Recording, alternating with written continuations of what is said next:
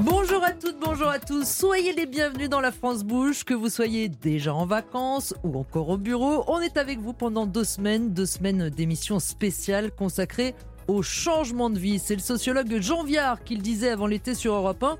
10% des Français ont décidé de changer de vie. Vous en faites peut-être partie pandémie, télétravail, vous avez euh, peut-être envie d'une vie qui a plus de sens. Alors on va profiter de cette pause estivale pour vous aider à y réfléchir, pour vous faire euh, écouter les témoignages de ceux qui ont osé sauter le pas et surtout pour vous donner des conseils. Pour m'accompagner euh, pendant ces deux semaines, j'ai la chance d'accueillir Adèle Gallet. Bonjour Adèle. Bonjour Carole, bonjour à tous. Alors Adèle, vous êtes l'une des cofondatrices de Ticket for Change. C'est une organisation qui accompagne depuis des années ceux qui veulent changer de vie pour y mettre plus de sens. Vous êtes aussi la voix d'un podcast qui s'appelle L'Envol on va en écouter de larges extraits ensemble. Dans un instant, L'Envol, c'est une série produite par Europe Studio qui fait entendre justement les témoignages de gens comme vous et moi qui ont eu ce déclic et qui ont osé se lancer. Merci d'être avec nous. Ensemble aujourd'hui, on va écouter l'histoire d'Audrey qui a ouvert une fromagerie après avoir travaillé à l'Assemblée nationale. Et avec vous, Adèle, on va se demander comment trouver son futur job de rêve. Oui, comment changer de vie quand on a une page blanche devant soi? Comment faire le deuil de son ancien boulot passion aussi, et notre nouvelle vocation. Est-ce qu'elle s'impose ou est-ce qu'elle se cherche? Eh bien, on en discutera ensemble également avec notre expert du jour, Mathieu Dardaillon. Il a plein de conseils à vous donner. Bienvenue dans la France Bouge. Et si on changeait de vie, nous sommes ensemble jusqu'à 14h. La France Bouge sur Europe 1. Mais avant cela, donc, je vous propose d'écouter le témoignage d'Audrey. Son changement de vie, c'est un virage à 180 degrés. Oui, la première vie professionnelle d'Audrey, elle a commencé presque par hasard finalement. Elle a fait un premier stage dans une mairie et elle est rentrée dans le monde de la politique. De fil en aiguille, après ses études, elle se retrouve propulsée carrément à l'Assemblée nationale. Et là, elle devient assistante parlementaire d'une députée. Elle a toujours été passionnée de politique. Pour elle, donc, c'est son rêve qui se réalise. Cette institution, je, passais devant euh, dans Paris, je me disais waouh, c'est trop beau. L'Assemblée nationale, le, pouvoir législatif. C'est quand on a étudié un peu de, droit, euh, ben, là, moi, je pouvais euh, écrire des amendements qui allaient être donc dans la loi en fait. Ce que j'avais étudié, c'était assez incroyable. Ça me faisait rêver. C'est le cœur battant de la République, là où on écrit la loi. On se dit waouh, on se sent toute petite et, euh, et en même temps euh, hyper, euh, hyper exalté, hyper enthousiaste et tout va très très vite. Il faut, il faut très vite comprendre comment ça fonctionne. donc on est très vite, très vite embarqué dans la machine et donc il faut oui, non, on n'a pas le temps, franchement, de réfléchir à est-ce qu'on est déçu, pas déçu. voilà, il faut être efficace et il faut que ça, faut que ça avance.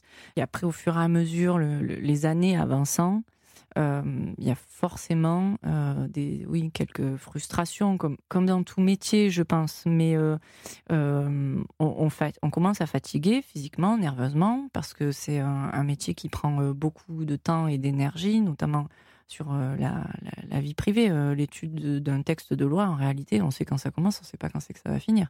Donc, vous aviez prévu de finir à 19h ou 20h, bon, finalement, vous y êtes jusqu'à 2h du matin parce que euh, l'étude des amendements a pris plus de temps, les discussions ont, tardé, traîné. Voilà, mais cette fatigue, c'est pas ça hein, qui l'a fait euh, changer de vie. Le déclic, il vient, on pourrait dire, de la démocratie. Eh bien oui, parce qu'au bout de quelques années, bien sûr, il y a de nouvelles élections et la députée pour laquelle travaille Audrey n'est pas réélue. Alors elle savait que ça pouvait arriver. Hein. Ce sont des métiers où on vous prépare même euh, à la violence du moment. Enfin, malgré tout, le jour où ça arrive, c'est un choc. Non seulement vous vous retrouvez au chômage du jour au lendemain, mais il faut aussi partir sur le champ. Surtout, il faut quitter les bureaux de l'Assemblée. C'est normal, hein, les nouveaux députés arrivent, donc il faut faire place nette.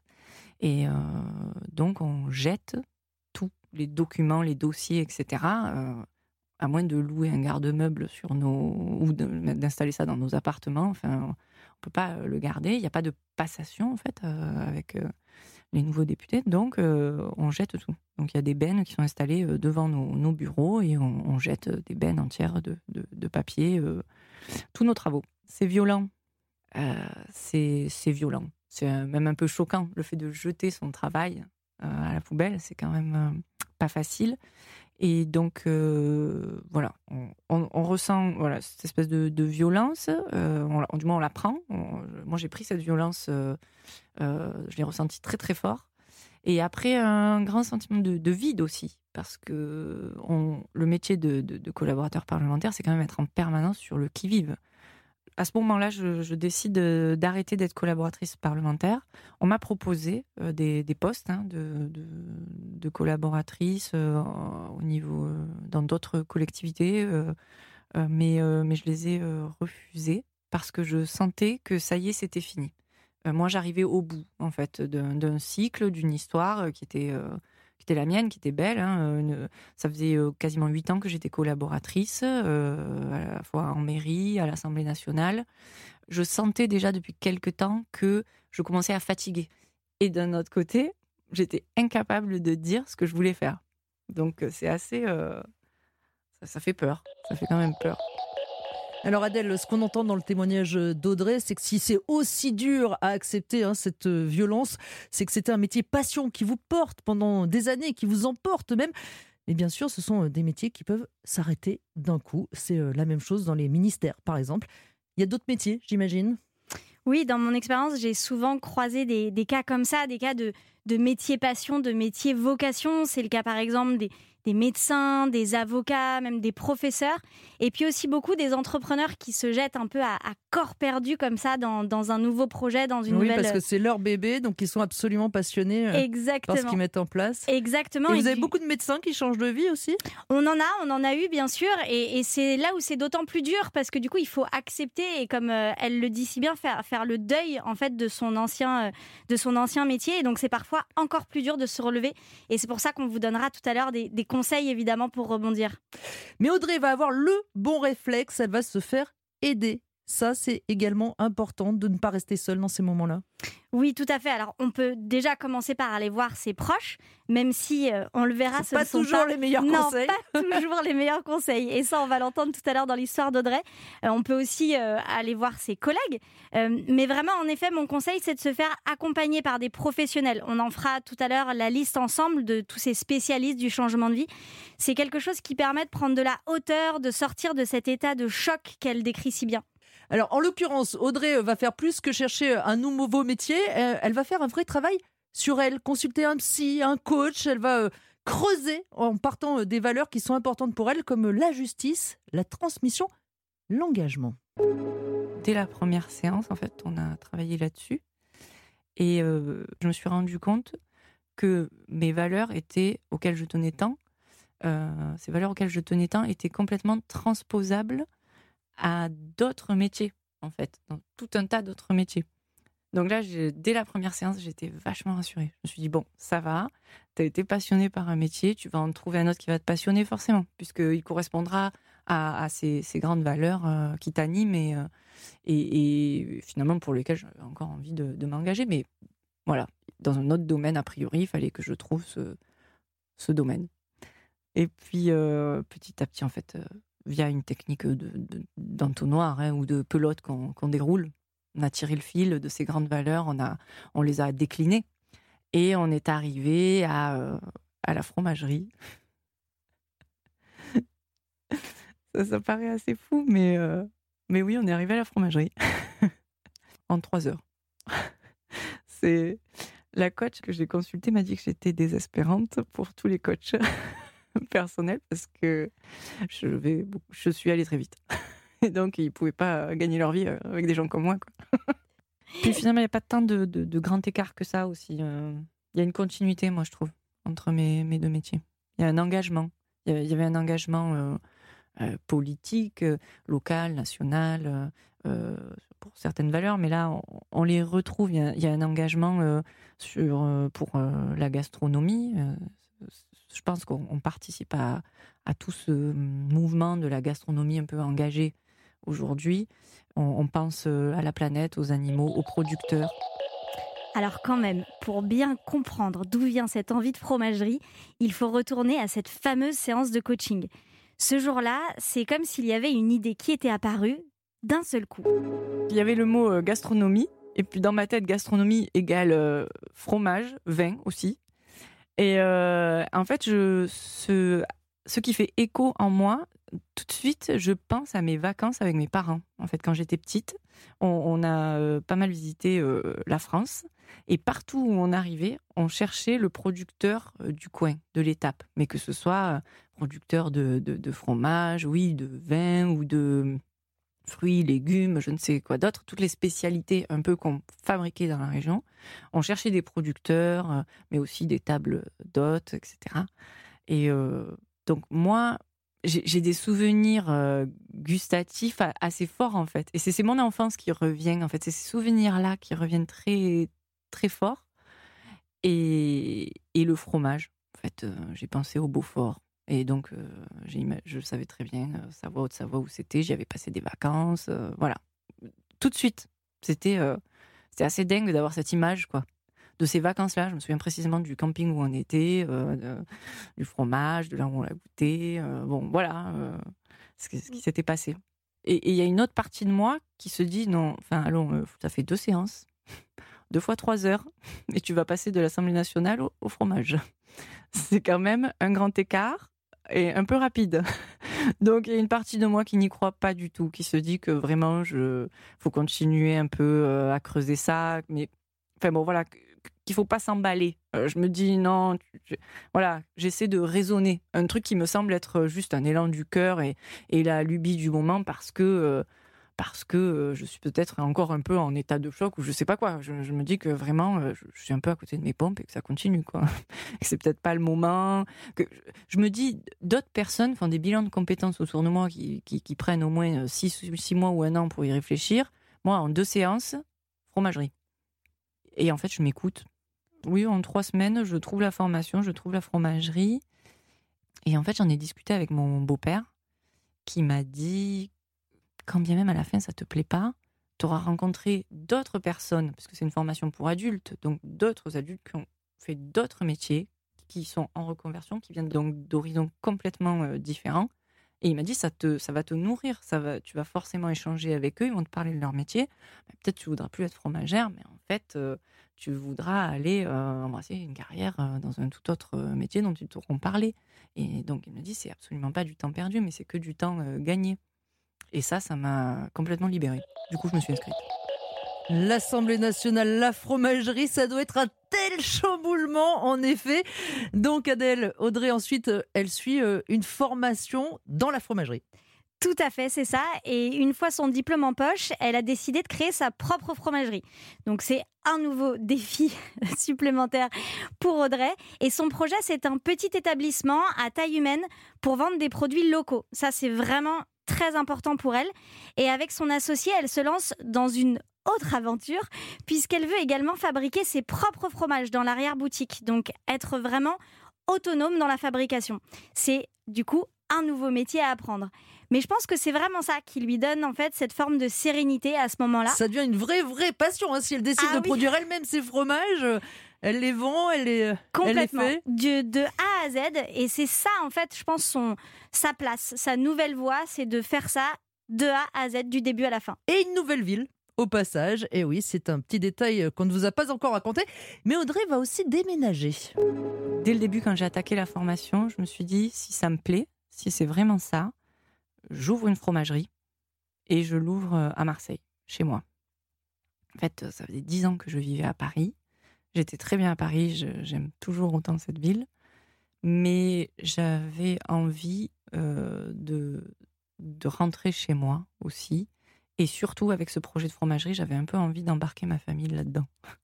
Ils se sont dit, elle, décompense. Euh, il, me voyait tellement euh, passionnée et impliquée dans mon métier de collaboratrice euh, d'élu. Ils se sont dit, mais là, elle, va pas bien du tout, elle déraille complètement. Elle, est faite pour ça, il faut qu'elle continue, donc c'est évident.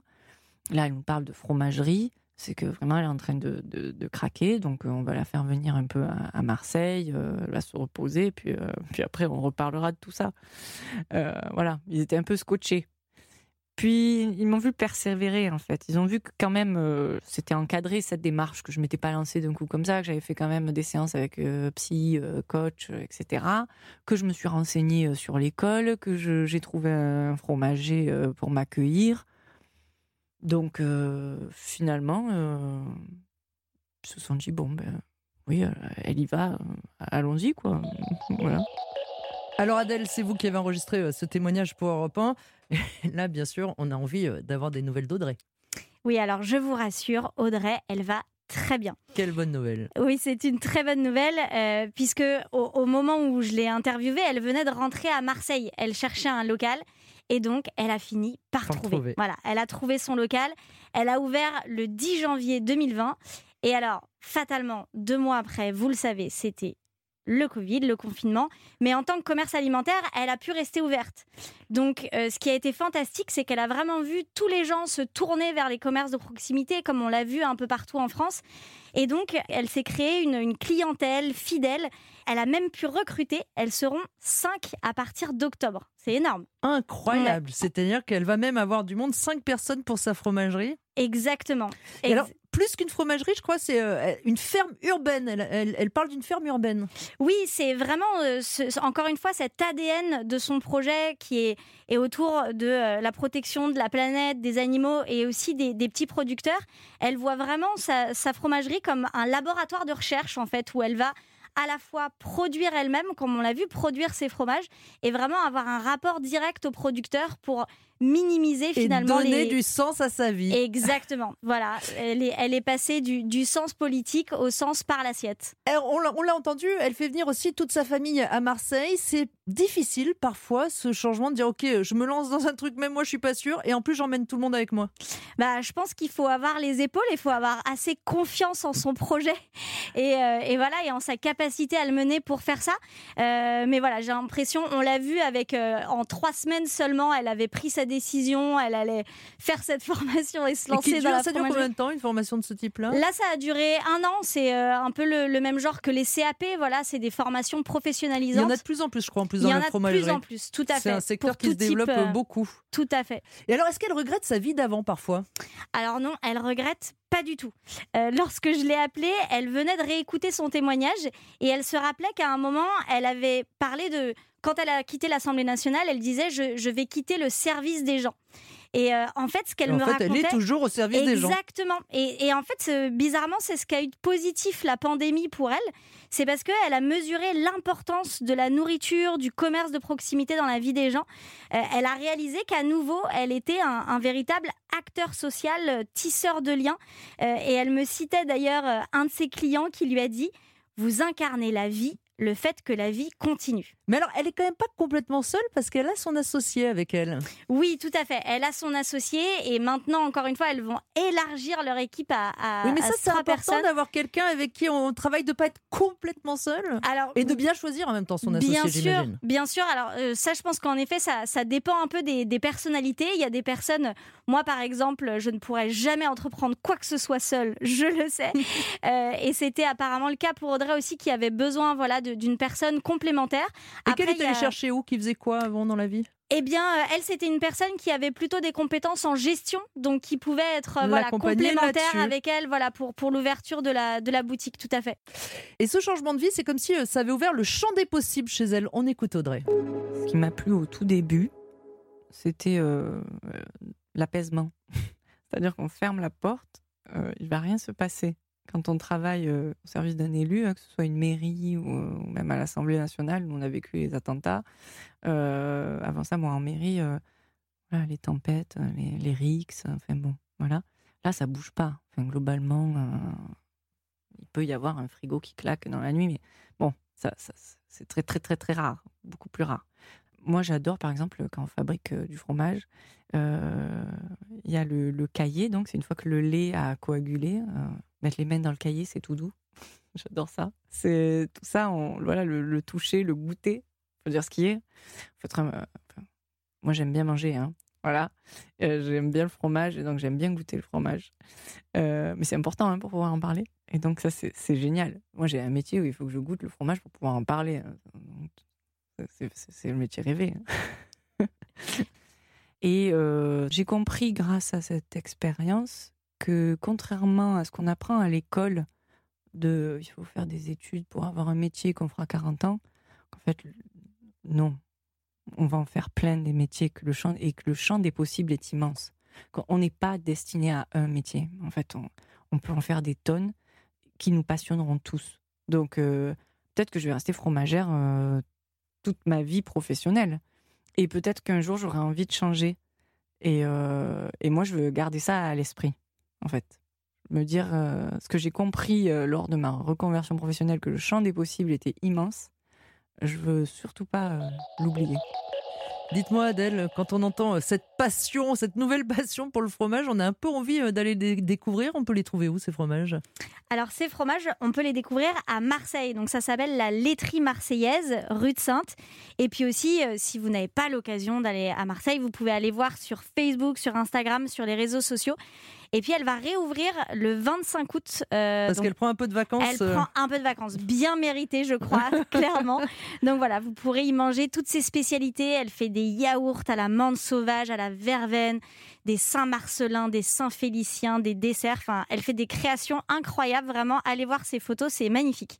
Alors cette forme d'apaisement qui arrive quand on fait euh, un métier avec ses mains, c'est fréquent? Oui, et d'ailleurs, nous, on voit de plus en plus de personnes comme ça dans nos programmes d'accompagnement qui veulent changer de vie pour se tourner vers un métier d'artisanat, euh, qui veulent sortir vraiment du cérébral, comme on le voyait à l'instant. Parce que c'est une manière de donner un sens à sa vie aussi, non De travailler avec ses mains. Exactement, de revenir vers, ça peut être vers le, retour à la terre, le, exactement, l'agriculture, le travail du bois, la couture, la maroquinerie. On en a vraiment de plus en plus, et puis euh, de, manière globale, évidemment, en France, c'est une, une, vraie tendance. Et c'est vraiment ça, je crois, revenir à, un métier sensoriel, en fait, de sensation mmh. qui nous sort de, notre cerveau seulement. Et souvent des métiers intellectuels qui veulent devenir artisans. Ouais, je, alors j'ai pas de statistiques pour appuyer, mais je dirais presque. Votre expérience, voilà, d'expérience. Plus le métier avant était intellectuel, plus on a envie de revenir à quelque chose d'ancré, de concret, quoi, dans, ouais, vraiment dans, dans le corps, euh, dans la terre, comme, comme on disait. Alors quand on a envie de, de, changer de vie et de faire une forme de bilan, on verra qu'il y a le bilan de compétences, mais pas seulement. D'après votre expérience, toujours, hein, pas de statistiques, qu'est-ce qu'il faut euh, réunir comme condition pour que ça marche? Ouais, alors ça c'est très important parce que finalement ça peut être euh, presque contre-productif de se faire accompagner si c'est trop tôt ou si on n'est pas dans les bonnes euh, conditions. donc une, une, première condition vraiment très importante, c'est d'être sorti euh, d'une détresse émotionnelle. En fait, euh, euh, soit on va voir à ce moment-là des, experts de ça, donc des, des, psychologues, des psychiatres qui vont pouvoir accompagner cette détresse émotionnelle euh, ou psychologique. Euh, et sinon, si on est sur un accompagnement de, transition professionnelle, c'est vraiment important d'être sorti de ça pour pouvoir bénéficier pleinement de, cet accompagnement. Ensuite, euh, pour moi, un, vrai conseil, c'est que cette démarche, elle vienne de la personne, qu'elle soit pas imposée par un tiers. Sinon, ça, c'est contre-productif. C'est un peu comme quand on vous oblige à, arrêter de fumer, par exemple, ce genre de choses. Ça, ne peut marcher que si ça vient, de la personne. Exactement. Mmh. Et du coup, si ça vient de nous, euh, c'est vraiment important qu'on soit prêt à être en co-responsabilité de ce processus. Pas se dire euh, ah bah parce que je vais me faire accompagner, en fait la responsabilité va être euh, de l'organisme qui va m'accompagner ou la personne qui va m'accompagner.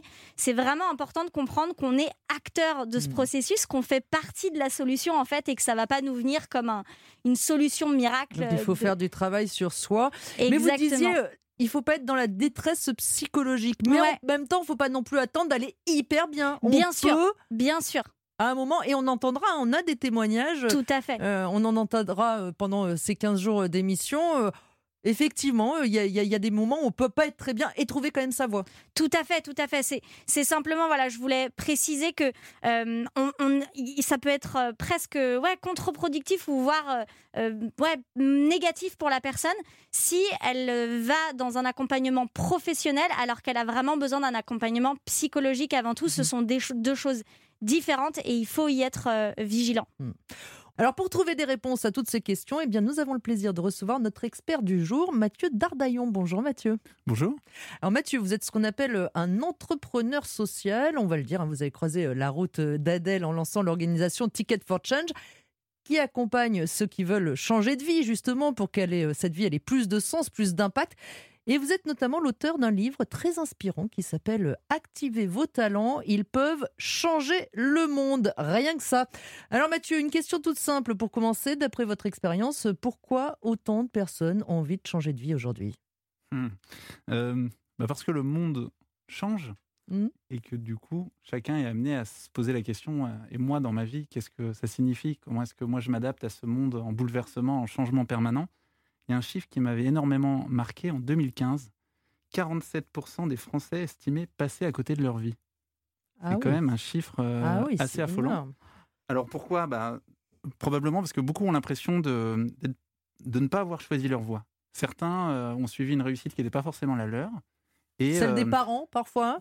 Par exemple, celle des parents, une autoroute un peu toute tracée, euh, parce qu'on était bon à l'école et qu'on a suivi un schéma tout construit. Ou parce que l'école nous a emmenés vers cette direction alors que c'était pas celle qu'on souhaitait. Absolument. Donc il y a un, un certain nombre de personnes, ça va être peut-être pour cette raison-là, et puis d'autres personnes qui ont eu moins d'opportunités, moins de chance, et qui ont l'impression de ne pas avoir, euh, de pas être à leur plein potentiel, d'avoir un potentiel, mais de ne pas avoir choisi eux non plus leur voie. Mhm. Et je crois que la crise Covid est aussi un facteur accélérateur euh, de ces questionnements sur euh, et moi ma vie.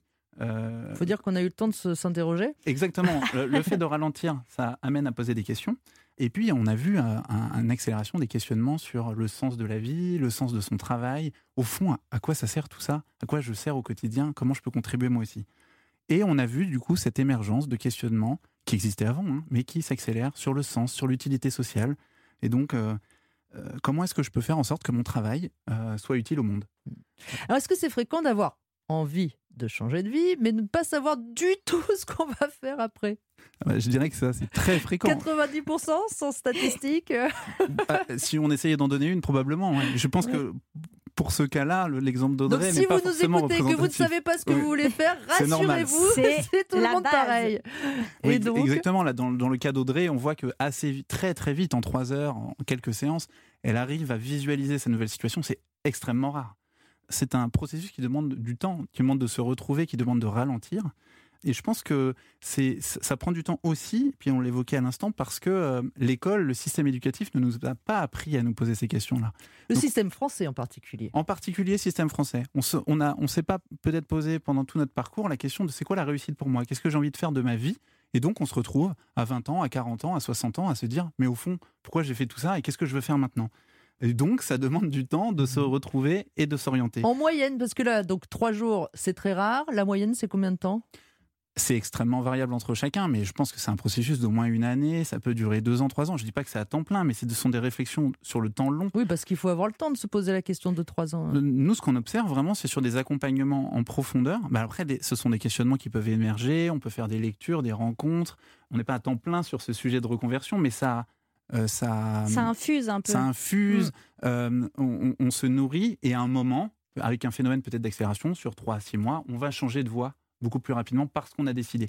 Il y a beaucoup de gens qui ont l'envie. La question, elle est au niveau du passage à action. Comment je transforme cette idée en Mmh. action? C'est aussi pour ça qu'on qu'on a Et puis ça créé fait peur, for hein, on l'a entendu euh, avec Audrey, on se dit est-ce que c'est le bon choix? Ouais, et, et surtout quand on a un métier passion, comme on l'entendait euh, à la base pour Audrey, et, mais que pour une raison X ou Y, on a envie de tourner la page. Est-ce que, à votre avis, c'est plus difficile d'écrire euh, ce nouveau chapitre? Quand on a un métier passion. Ouais. Probablement parce que ça demande de se poser encore une fois les bonnes questions et d'identifier dans ce premier métier passion qu'est-ce que j'aimais profondément et qu'est-ce qui me manquait pour essayer de le trouver dans, dans ce- cette nouvelle voie. Euh, et donc là, dans le cas d'Audrey, on voit, on voit bien qu'elle passe d'un monde, on va dire, très intellectuel, un monde où son métier est beaucoup plus manuel, euh, sensoriel. Par contre, il y a des choses qui sont dans la continuité, euh, toujours au service des gens, ce sentiment d'être utile.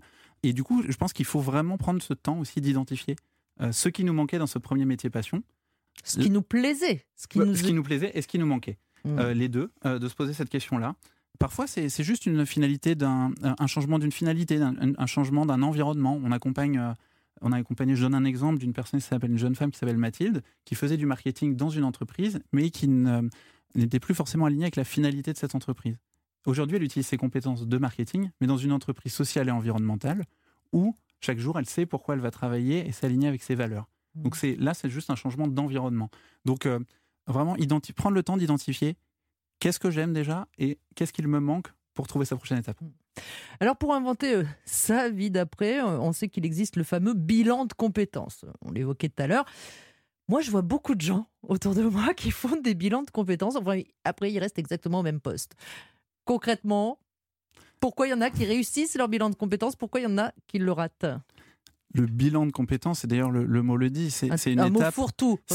c'est- une étape qui est euh, parfois très importante, mais qui, ne se, qui, qui a besoin d'être complétée.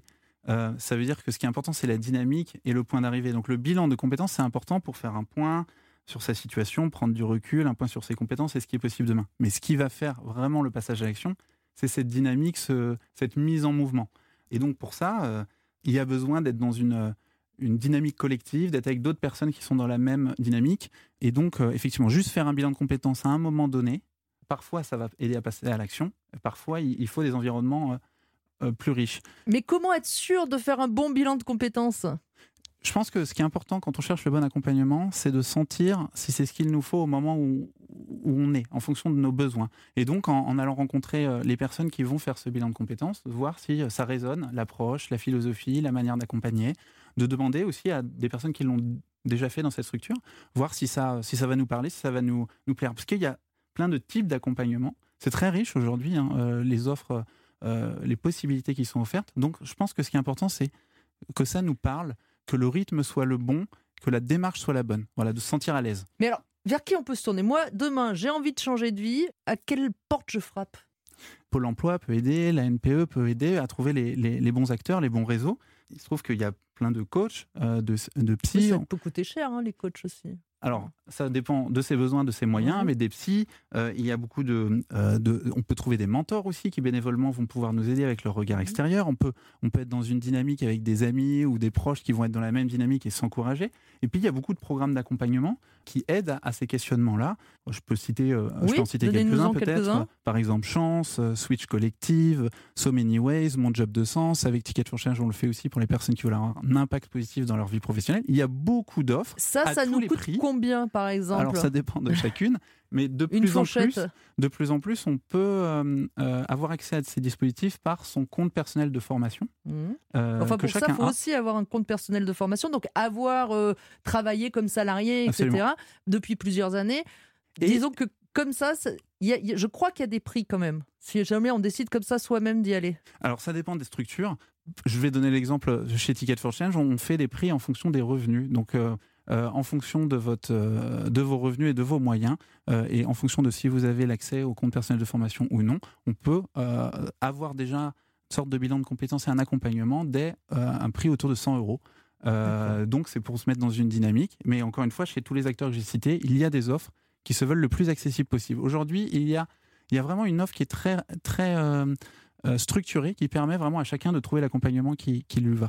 On parlait euh, de tous ceux qui peuvent nous aider à changer de vie, depuis les coachs jusqu'aux psy, en passant par les nombreuses organisations spécialisées. Euh, on a vu qu'il y avait plusieurs portes hein, auxquelles euh, frapper.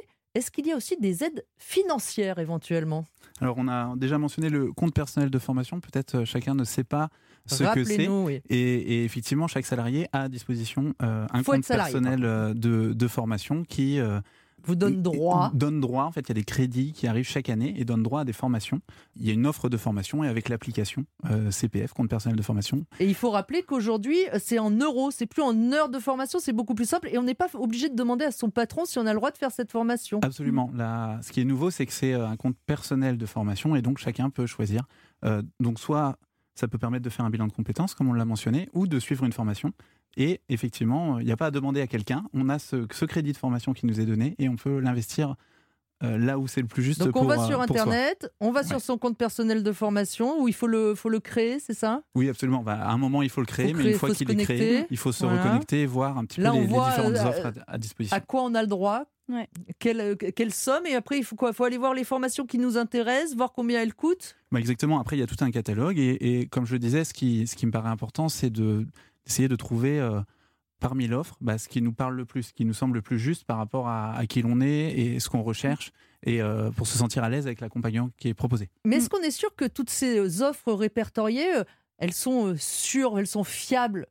Alors normalement oui, puisque il y a tout un, elles sont un validées par elles sont validées, etc. Donc normalement on peut avoir confiance. Après, comme je le dis, c'est pas parce qu'il y a plein d'offres qu'elles vont correspondre parfaitement à ce qu'on recherche. Donc, euh, moi, je trouve que c'est intéressant de, questionner des personnes qui ont pu suivre tel ou tel programme parce qu'ils peuvent renseigner sur euh, les forces euh, de tel ou tel programme. Parce qu'ils en ont l'expérience, oui. Et alors, Mathieu, quand on cherche son nouveau projet, son nouveau métier, est-ce que vous pensez qu'il vaut mieux s'arrêter complètement, démissionner par exemple, pour pouvoir s'y dédier à 100% ou est-ce qu'on peut mener cette réflexion de front avec tout le reste? Alors ça, c'est une bonne question, elle n'est pas facile. Euh, encore une fois, ça dépend de la situation de chacun, de ses besoins, euh, de ses possibilités. Je crois qu'il y a deux grandes approches. La première, c'est euh, le grand saut. C'est faire ce grand saut dans l'inconnu et être à temps plein pour inventer cette nouvelle page blanche. Consacrer tout son temps, peut-être investir en particulier dans une formation, etc. Voilà, se mettre à temps plein sur ses réflexions. L'autre approche, c'est l'effet ciseau. C'est pas à pas, dédier un petit peu plus de son temps, en parallèle de, de son travail actuel, dédier euh, 10% de son temps et puis grignoter un peu de temps à ses réflexions et à ce- cette nouvelle vie. Peut-être demain 20%, 30%, etc. Et ça permet un petit peu plus de sécuriser. Alors le problème, c'est que c'est un peu plus lent euh, pour faire cette transition. À chacun de voir ce qui lui correspond le mieux. Sur un conseil sur la deuxième approche, c'est de, de c'est pas facile euh, de dédier le temps nécessaire justement de réflexion. Un conseil, c'est de prendre rendez-vous avec soi-même. Dans nos agendas qui sont De surchargés, à trouver Exactement. un temps de réflexion. mettre un créneau comme Mm. si c'était un vrai rendez-vous. C'est quoi, c'est une heure par jour C'est plutôt une journée par non une journée par semaine, c'est peut-être Deux, trois heures par semaine, c'est c'est pas mal. Et donc s'obliger, alors ça peut être euh, une heure euh, sur trois jours ou, ou trois heures une journée, mais c'est un vrai rendez-vous, il est aussi Mhm. important que les autres. Et il faut s'y consacrer. Et euh, voilà, c'est un travail sur, sur soi et sur ce qu'on veut faire demain. Et c'est un vrai rendez-vous, on a pris rendez-vous avec soi-même. Et, Voilà et- et- bon et demain, conseil. quelques semaines plus tard, si on peut passer à 4 heures, etc., ça permet de donner un peu plus de place à cette nouvelle vie euh, en émergence. On a entendu tout à l'heure le témoignage d'Audrey qui trouve sa réponse en deux séances de coaching, tellement rapide que même la coach est presque déçue. À, à l'inverse, si on n'arrive pas à trouver euh, sa nouvelle vie de rêve, est-ce que ça veut dire qu'il faut abandonner? Encore une fois, le cas d'Audrey est très rare et la majorité des cas, c'est ça prend beaucoup de temps. Euh, donc c'est normal, c'est un processus qui prend du temps de, questionner ses envies, ses aspirations, ses talents. Et donc il ne faut pas abandonner si ça vient pas tout de suite, parce qu'on a tous une, vocation professionnelle, des talents, quelque chose qui nous attend, une place où on va pouvoir vraiment s'épanouir et, avoir, euh, voilà, être vraiment utile au monde. Par contre, ça demande du temps de le trouver. Donc il ne faut pas abandonner. Euh, c'est un cheminement qui peut prendre plusieurs mois de réflexion. Donc je pense qu'aussi, il faut pas faire que réfléchir. Euh, c'est intéressant aussi de d'essayer par l'action, en testant de nouvelles expériences, de nouvelles activités. Peut-être euh, si un domaine nous intéresse, on peut peut-être devenir bénévole euh, dans une association qui travaille sur ce domaine, ou alors donner un coup de main à un proche qui travaille sur, dans une entreprise qui est sur ce, sur ce sujet qui nous intéresse. Voilà, en essayant, on n'est pas que dans sa tête, dans ses réflexions un peu perdues. Mmh. Euh, ça permet de, On met les Euh, mains dans le cambouis. de mettre les mains dans le cambouis et d'avancer. et de tester. Pour finir, je vous propose d'écouter euh, une dernière fois Audrey qui a eu beaucoup de doutes hein, en devenant fromagère, vous l'avez entendu. Et parmi tous les gens qui l'ont aidé à trouver sa voie, il y a des fromagers, des pros du métier, des gens avec qui elle a pris le temps de discuter avant de se lancer. hein, exactement le conseil que vous étiez en train de nous donner et qui était là pour son premier jour de stage. Écoutez. je, je m'étais un peu collé la pression, je dois dire. Voilà, je, voulais être parfaite dès le début. Mais euh, dans l'équipe où je suis arrivée, euh, ben, on, m'a rassurée. Puis surtout, on m'a dit ben, on est là. En fait, les, les gens euh, sauront que tu es en formation. hein, on leur explique. Et surtout, tu leur dis, tu- quand tu te poses des questions, tu n'as pas la réponse, tu dis je suis désolée. je suis en formation, donc ça je ne le sais pas encore, mais on va appeler un de mes collègues. Et voilà. Et en fait, j'étais dans une équipe extrêmement bienveillante et, et qui m'a bien accompagnée. Donc c'était vraiment assez vite positif. Pas, au tout, début, parce que c'est hyper fatigant. C'est un nouveau métier qu'on ne connaît pas, très physique. Moi, euh, euh, j'avais plus du tout la fatigue euh, nerveuse, mais une fatigue physique. C'est un métier physique, en fait. Et donc, je dormais bien. Les premières nuits, bien dormi. Alors Mathieu Dardaillon, euh, pour l'expert du changement de vie euh, que vous êtes, s'entourer de gens positifs, de personnes qui nous inspirent, qui nous prouvent que c'est possible, qui nous encouragent, c'est important. Ah c'est absolument essentiel parce que si on est entouré que de gens euh, qui vont nous donner des, nous envoyer des ondes négatives, comme quoi c'est pas possible, c'est compliqué, ça va être difficile, forcément on va pas avoir l'énergie de, de ce changement de vie. Donc c'est essentiel de s'entourer de gens positifs, euh, de personnes qui nous inspirent, de personnes qui nous montrent que c'est possible, et donc peut-être dans le domaine dans lequel on veut aller, d'avoir des gens qui l'ont déjà fait et qui peuvent un peu montrer la voie, donner des conseils, des mentors, comme on vient de, de l'entendre. Où est-ce qu'on Euh, trouve des et qui mentors nous encouragent. Euh, bah alors, il y a plusieurs euh, manières. Déjà, peut-être rien que par les réseaux sociaux, en regardant des gens qui réussissent dans la profession dans laquelle on veut aller, ça nous encourage, ça nous montre que c'est possible. Regardez un petit peu leur parcours, comment ils ont fait. Alors, ils vont pas forcément devenir des mentors, mais ça devient des inspirations. Et puis des mentors, eh ben, peut-être qu'il y a le fromager du coin dans, dans ce cas-là, mais dans le métier euh, que l'on veut faire demain, euh, bah, d'aller le rencontrer, de, de parler de son projet, de son nouveau projet de vie, et puis euh, par la relation, peut-être que demain il deviendra un mentor, on ne sait pas, euh, par les rencontres aussi. Euh, voilà, mais c'est important de trouver des, gens qui nous inspirent et nous tirent vers le haut, nous montrent que c'est possible. Et donc, de manière générale, selon vous, qu'est-ce qu'il fait qu'on arrive à lancer son changement de vie ou qu'on n'y arrive pas Peut-être en un conseil Une clé, on l'a dit, hein, c'est de s'entourer, de ne pas rester seul. Il y a une citation que j'aime beaucoup euh, de Barbara Scher qui, qui dit L'isolement est un tueur de rêves. Donc, le fait d'être tout seul dans ce grand changement, euh, c'est vraiment une zone de risque. Après, euh, je pense qu'il faut être capable de laisser parler son intuition. Voilà, on, on Écouter sentir sa ce petite voix intérieure. sa petite voix intérieure, hors voilà, de, de tous les chemins tout tracés qu'on a pu faire jusqu'ici. Qu'est-ce que, où, où est-ce que ça nous appelle? Qu'est-ce que, qu'est-ce qui nous fait vibrer? Où est-ce qu'on a envie d'aller? Et enfin, je pense qu'il faut un petit peu de, de rigueur, de régularité pour être régulier dans ce changement de vie et, et- et changer ses habitudes pour aller dans cette euh, nouvelle vie. Et si on, on est à deux doigts de se laisser aller, de se laisser abattre, qu'est-ce qu'on fait? Peut-être c'est, c'est, c'est essentiel aussi de, de s'entourer d'un groupe euh, d'amis, de proches euh, qui sont dans la même situation ou de collègues qui sont dans les mêmes réflexions et ensemble s'entourer. On, on voit beaucoup ça dans nos activités aussi. Le fait d'avoir 3, 4, 5 personnes qui sont au même stade, c'est un effet d'encouragement qui est très important. On appelle ça des tribus et ça permet vraiment le l'encouragement dans la durée. Adèle, on va résumer ensemble peut-être les trois conseils à retenir pour changer de vie quand on ne sait pas vraiment ce qu'on a envie de faire et qu'on cherche le nouveau boulot de ses rêves. Oui, alors Mathieu nous a dit beaucoup de choses, mais si on essaye de, de résumer, Résumer. de synthétiser, en premier lieu, il y a évidemment euh, se faire accompagner et surtout trouver le bon accompagnement pour soi, celui qui va être euh, juste euh, pour soi-même. Euh, il y a évidemment ce, ce rendez-vous avec soi-même, le fait de trouver les réponses en soi-même, ce qu'on aime, ce en quoi on est bon. Voilà, les réponses ne se trouvent pas euh, ailleurs, euh, mais vraiment en soi-même. Et enfin, peut-être euh, accepter que ça prenne du temps, accepter que c'est un processus et que les choses ne se passent pas en un claquement de doigts. C'est pas toujours en deux séances de coaching. Merci beaucoup Mathieu Dardaillon de nous avoir accompagnés dans la France Bouge. Je vous rappelle le nom de votre organisation, Ticket for Change, un ticket pour le changement en bon français et son site internet ticketforchange.org.